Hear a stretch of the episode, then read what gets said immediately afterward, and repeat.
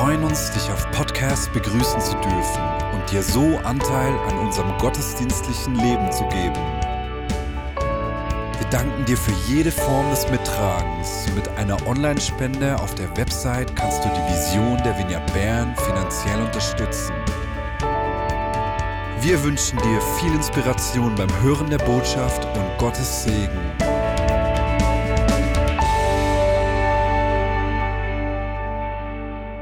Wer kennt dieses Spiel? The Mind. Ja, doch einige kennen das Spiel schon, einige nicht.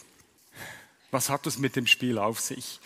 Bei diesem Spiel, das kann man nur zusammen gewinnen. Das ist ein Spiel, das gemeinsam gespielt wird.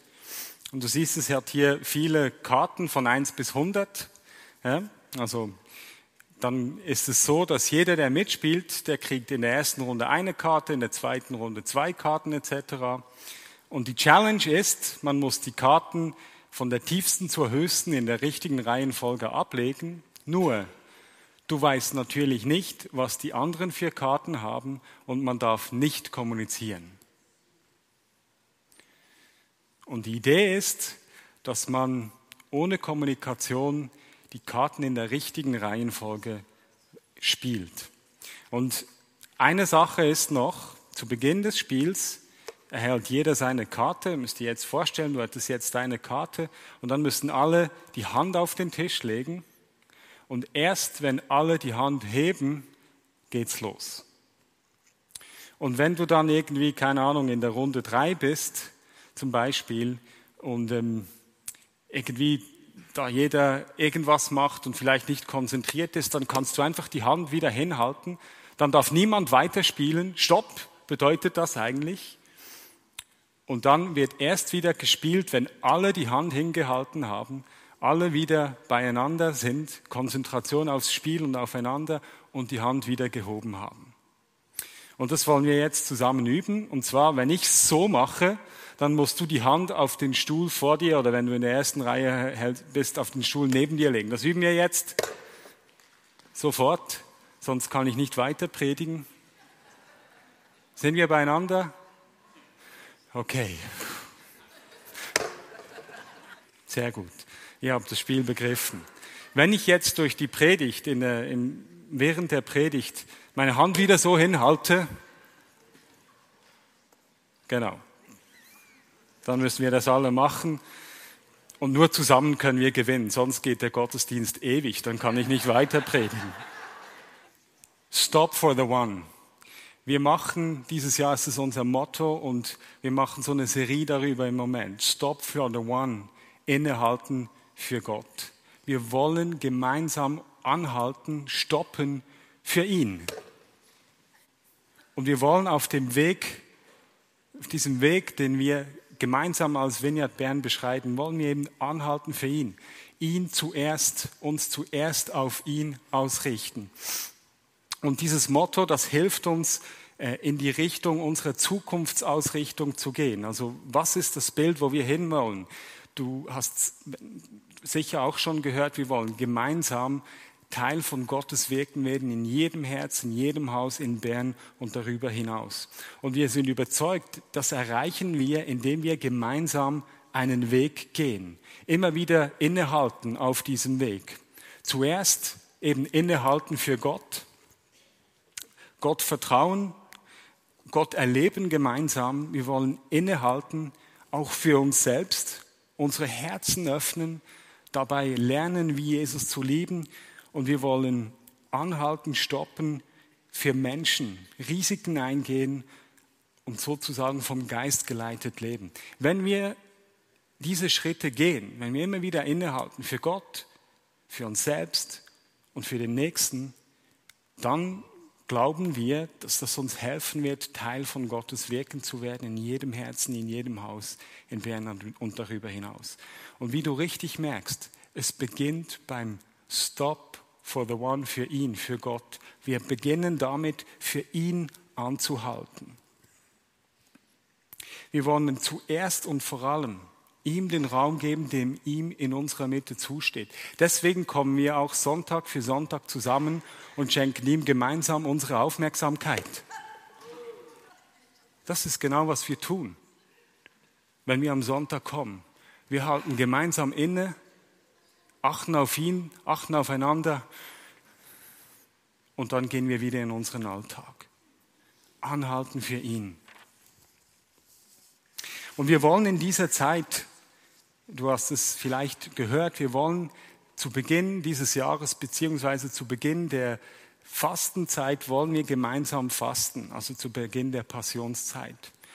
Fasten als Ausdruck des Innehaltens. Wir wollen unser, unsere normalen Gewohnheiten, die wir haben, egal ob sie gut oder schlecht sind, das spielt dafür eigentlich keine Rolle. Wir wollen die unterbrechen lassen für ihn, stoppen für ihn, anhalten für ihn, uns neu Zeit nehmen, für ihn, auf ihn auszurichten. Ähm, wir wollen uns aufs Wesentliche besinnen uns öffnen für seine Erneuerung, wie wir letzte Woche gehört haben, Raum für Begegnungen mit Gott schaffen und auch von ihm unsere Prioritäten neu, neu ausrichten lassen. Und ich möchte heute, die Fastenzeit ist ja erst, das haben wir auch schon gehört, am 14. Februar, also am Valentinstag. Wir haben schon gesagt, es ist gemein, wenn du jetzt dann fastest und du schenkst Schokolade zum Valentinstag. ganz gemein. Dann kann man erst an Ostern die Schokolade essen. Also wer einen Scherz machen will mit dem oder der Geliebten, der kann Schokolade schenken. Gut, vielleicht fastest du ja nicht Schokolade, dann ist das kein Problem. Wenn jemand Fleisch fastet, dann könnte man ihm ein schönes Stück Fleisch schenken, wäre auch gemein. Genau.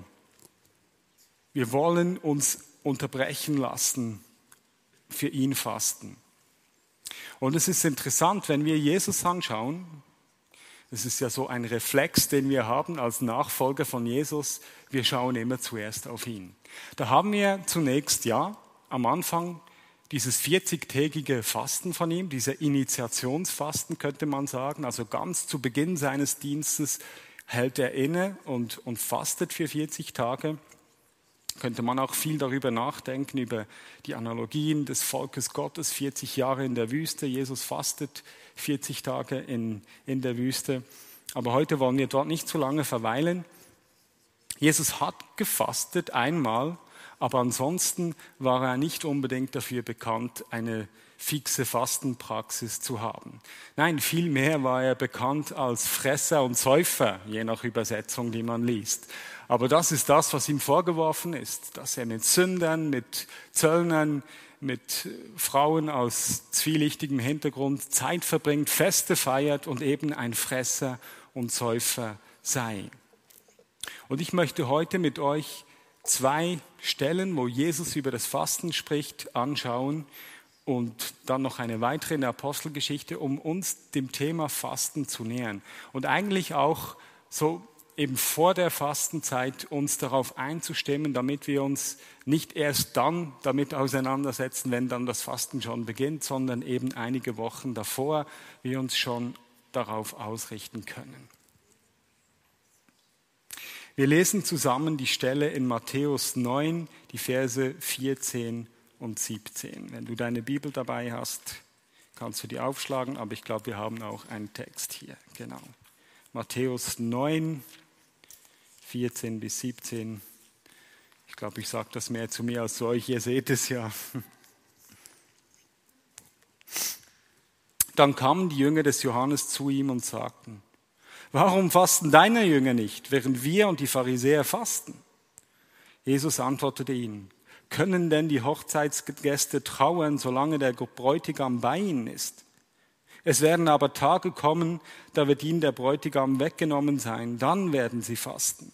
Niemand setzt ein Stück neuen Stoff auf ein altes Gewand, denn der neue Stoff reißt doch wieder ab und es entsteht ein noch größerer Riss. Auch füllt man nicht jungen Wein in alte Schläuche, sonst reißen die Schläuche, der Wein läuft aus und die Schläuche sind unbrauchbar. Jungen Wein füllt man in neue Schläuche, dann, dann bleibt beides erhalten. Jesus hat seinen Jüngern in dem Sinne keine regelmäßige Fastenpraxis vorgelegt. Mit der Begründung, dass es keinen Sinn macht zu fasten, wenn der Bräutigam da ist, wenn er da ist, wenn er unter ihnen ist. Gibt es keinen Grund zu trauern. Offensichtlich war Fasten auch mit Trauern verbunden. Aber er macht dort klar, Fasten, währenddem er da ist, macht keinen Sinn. Und ich fand das ganz interessant. Es gibt vor, also in dieser Zeit gab es viele unterschiedliche Fastenpraxen quasi innerhalb der, der jüdischen Gemeinschaft dieser Zeit, unterschiedliche Gruppen, die auch unterschiedliche Fastenregeln gefolgt sind.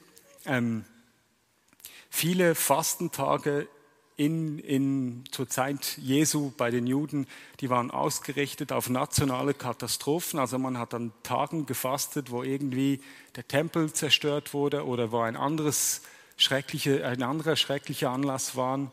Ähm, es gab Fasten, die Pharisäer zum Beispiel, die haben immer montags und donnerstags gefastet. Das war eine bestimmte Praxis.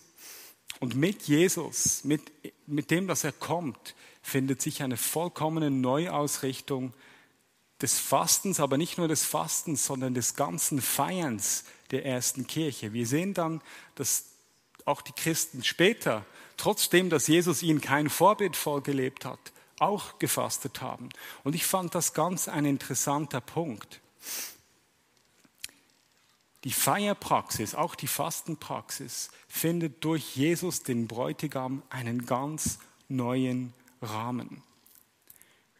Es dreht sich alles um ihn. Wenn früher ein Fasten ausgerichtet war, beispielsweise auf eine Trauer, auf ein Ereignis der Trauer in der Vergangenheit, oder wenn ein Fasten in manchen Gruppen darauf ausgerichtet war, dass sie fasten wollten, um Gott dazu zu bringen, dass er sein Reich bringen würde. Also irgendwie eine Form von Selbstheiligung, damit Gott dann quasi bereit wäre zu kommen, dann findet es in Jesus einen vollkommen neuen Zuschnitt.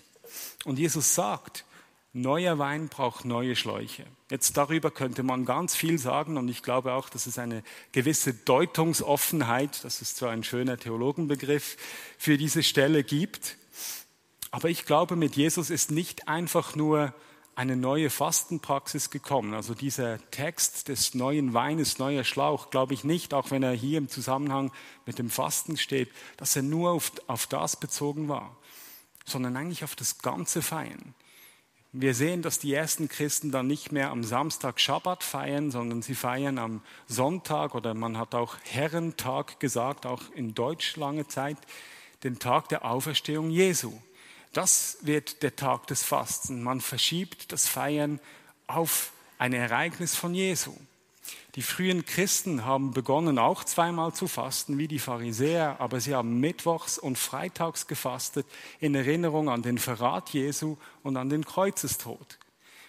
Das ganze Feiern, die ganze Praxis wird ausgerichtet auf Jesu. Die frühe Kirche hat sich dann ausgerichtet, hat eben das vorösterliche Fasten und das vorweihnachtliche Fasten eingeführt. Und so hat die ganze, quasi das liturgische Jahr einen neuen Rahmen gefunden auf Jesus hin. Alles aus Ausdruck davon, von der Sehnsucht, dem Bräutigam zu begegnen.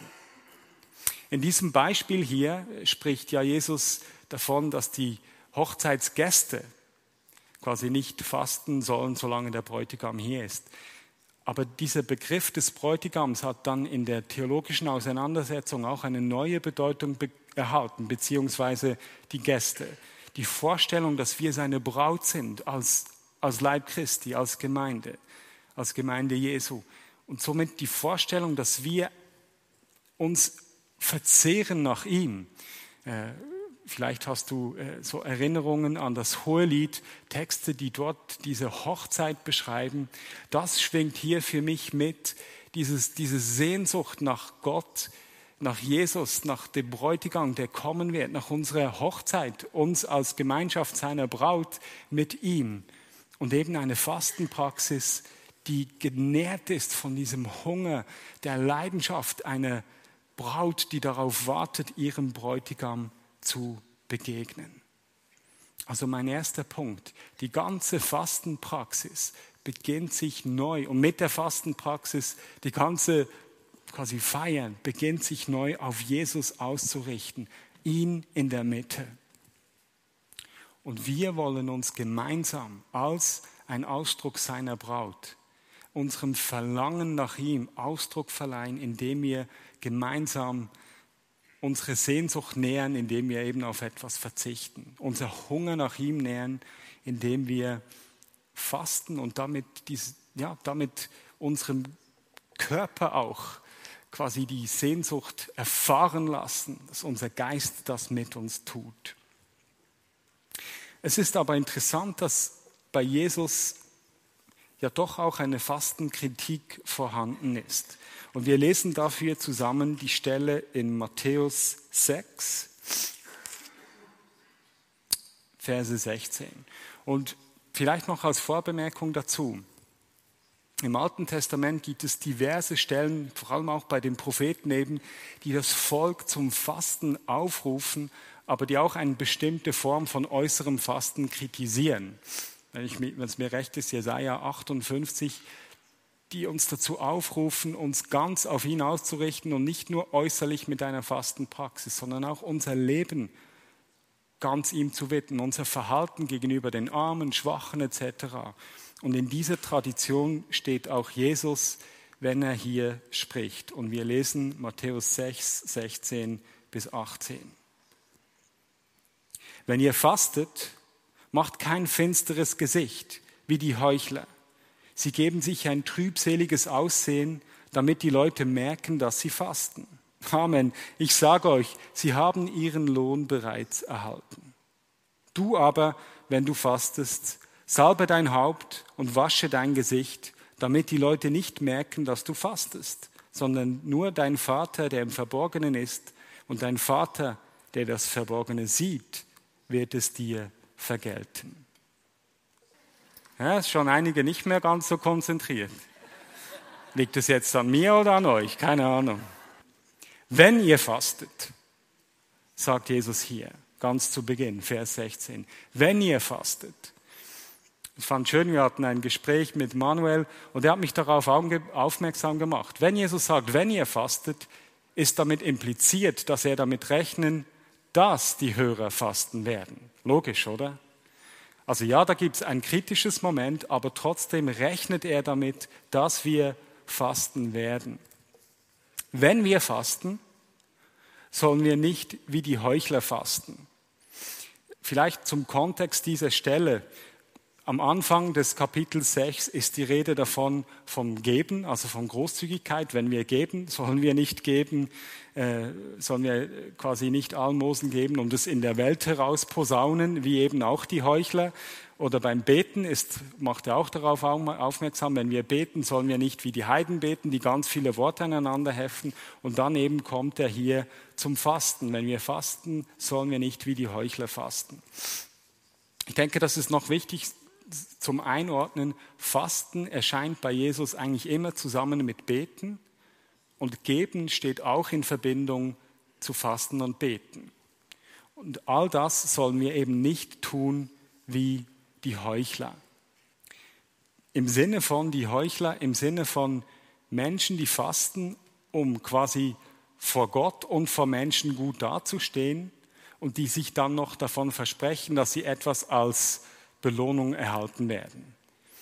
Also in dieser Weise Fasten als etwas, das eben äußer, das Außen ist, gut dastehen vor Menschen und meinen, man bekommt etwas dafür.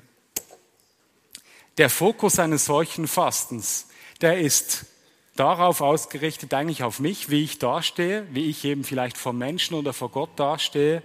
Und der ist eben in dem Sinne falsch wo der Fokus auf mich ist oder auf das, was ich erhalten könnte, wie die Leute über mich denken, da bin ich ja beim Fasten mehr bei mir als bei etwas anderes. Und dann ist das dann auch schon der Lohn gewesen, den ich erhalte, weil meine Aufmerksamkeit ja nicht bei dem ist, um den es eigentlich geht. Und deswegen, ich glaube, dass die, das Fasten, das Jesus hier kritisiert, ist wie ein äußeres Fasten, bei dem der Fokus nicht auf Gott wirklich gerichtet ist, sondern auf irgendetwas Äußeres, mein Ansehen und dann eben die Vorstellung, dass ich dadurch vor Gott etwas gewinnen kann und dann etwas zurückerhalten sollte. Das Fasten ist nicht fürs Außen, sondern es ist gedacht für eine Begegnung mit dem Vater, der im Verborgenen ist. Der Vater, der im Verborgenen ist und ins Verborgene sieht. Es geht darum, mich von dem Äußeren zu lösen, dem Ansehen vor den Menschen oder was auch immer man heute denken könnte, dass uns dabei wichtig sein kann im Äußeren. Aber es geht darum, dass ich mich ganz auf ihn leihen lasse. Und zwar bis ins Verborgene, bis ins Innere, bis ins Intimste hinein. Mein ganzes Leben neu auf ihn ausrichten. Meine Prioritäten, meine, ja, all die Dinge, die in meinem Leben da sind, mich ihm ganz zu widmen. Und dort wird er mir begegnen. Am Ort meiner intimsten, verborgensten Gedanken oder auch der verborgensten Abgründe, die vielleicht in mir sind, mit denen ich manchmal kämpfe. Das ist ein Teil des Fastens. Und genau dort liegt meines Erachtens auch der Lohn des Fastens. Ich glaube, dass, diese, dass in dem, was Jesus sagt, der Lohn bereits impliziert ist. Der Lohn des Fastens ist eine verändernde Begegnung mit Gott, dem liebenden Vater, der in die verborgensten Winkel meines Lebens sieht. Wir fasten nicht für einen bestimmten äußeren Zweck. Wir fasten nicht dafür, dass Gott irgendetwas tut, was er aus welchen Gründen auch immer bisher noch nicht getan hat und wir quasi mit unserem Fasten seinen Willen biegen können. Das ist nicht der Grund, wieso wir fasten. Wir fasten, um diesem Gott zu begegnen, der im Verborgenen ist und der die Kraft hat, in die tiefste Tiefe meines Seins mir dort zu begegnen, Veränderung zu schaffen und Neuausrichtung zu geben. Und wir wollen eben gemeinsam fasten, uns gemeinsam auf ihn ausrichten. Ich möchte hier einen Text lesen aus der Apostelgeschichte, der veranschaulicht, äh, einfach ein Beispiel dafür, wie eben die frühen Christen auch zusammen gefastet haben. Apostelgeschichte 13, die Verse 2 bis 3. Dort ist die Gemeinde in Antiochia beschrieben. Als sie zu Ehren des Herrn Gottesdienst feierten und fasteten, sprach der Heilige Geist, wählt mir Barnabas und Saulus zu dem Werk aus, zu dem ich sie berufen habe. Da fasteten und beteten sie, legten ihnen die Hände auf und ließen sie ziehen. Offensichtlich war Fasten und Feiern für sie kein Widerspruch. Und wenn ich hier Fasten und Feiern lese, dann stelle ich mir das vor, so ähnlich wie ich das jeweils bei den ukrainisch-messianischen Community erlebe, wo wir nämlich wirklich feiern, tanzen, ausgelassen sind. So stelle ich mir das in etwa vor, dass sie zusammengekommen sind, gebetet haben, gefastet haben, gefeiert haben und aus diesem gemeinsamen Begegnen aus dieser gemeinsamen Ausrichtung auf Gott, in dem alle beieinander waren, ganz auf ihn ausgerichtet waren, in Tune waren miteinander und mit Gott, dort hat Gott zu ihnen gesprochen, was er durch einige unter ihnen in Zukunft tun will. Das war der Ort. Der Ort kam, diese Begegnung mit ihm kam daraus, dass sie gemeinsam fasteten, beteten, eins wurden miteinander und mit Gottes Willen für das, was er in ihrer Zeit tun wollte. Und vielleicht kennst du die Folgegeschichte. Es war dann die erste Missionsreise von Paulus und zahlreiche neue Kirchen, neue lokale Gemeinschaften sind daraus entstanden. Ich glaube, wir als Vineyard Bern, wir brauchen es, gemeinsam für ihn anzuhalten. Gemeinsam uns von unserem täglichen Tun unterbrechen zu lassen und uns neu auf ihn ausrichten zu lassen. Uns neu auf ihn, für ihn zu stoppen. Ihn in unserer Mitte zu suchen, ganz beieinander, ganz bei ihm zu sein, um zu hören, was er in der nächsten Zeit tun möchte.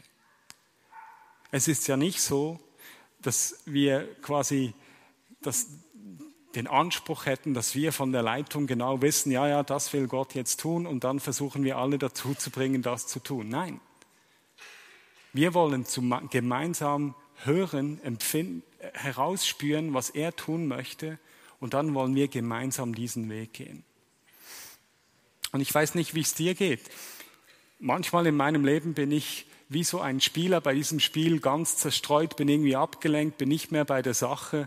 Und dann hilft es mir jetzt im Spiel, wenn jemand die Hand hinhält. Dann weiß ich, okay, ich muss meine Aufmerksamkeit wieder auf das Gemeinsame richten.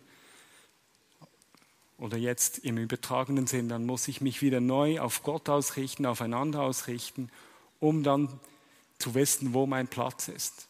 Und weißt du, wir sagen ja in der Vineyard, everybody gets to play, jeder kann mitspielen. Das ist ein zentraler Wert für uns. Und wenn ich jetzt diese Spielmetapher aufnehme von The Mind, hey, du spielst auch mit. Wenn du dich als Teil der Vineyard Bern fühlst, dann bist du Teil dieses Spiels.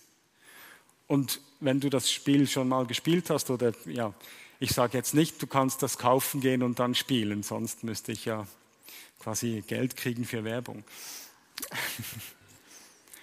Aber wenn jemand bei diesem Spiel nicht bei der Sache ist, wenn er nicht die Hand hinhält, dann verzögert das für alle, das ist total nervig und mühsam. Oder wenn jemand seine Karte irgendwie hinschmeißt, dann kannst du nicht gemeinsam gewinnen. Und ich möchte dieses Bild brauchen auch für uns. Es braucht dich. Es braucht mich.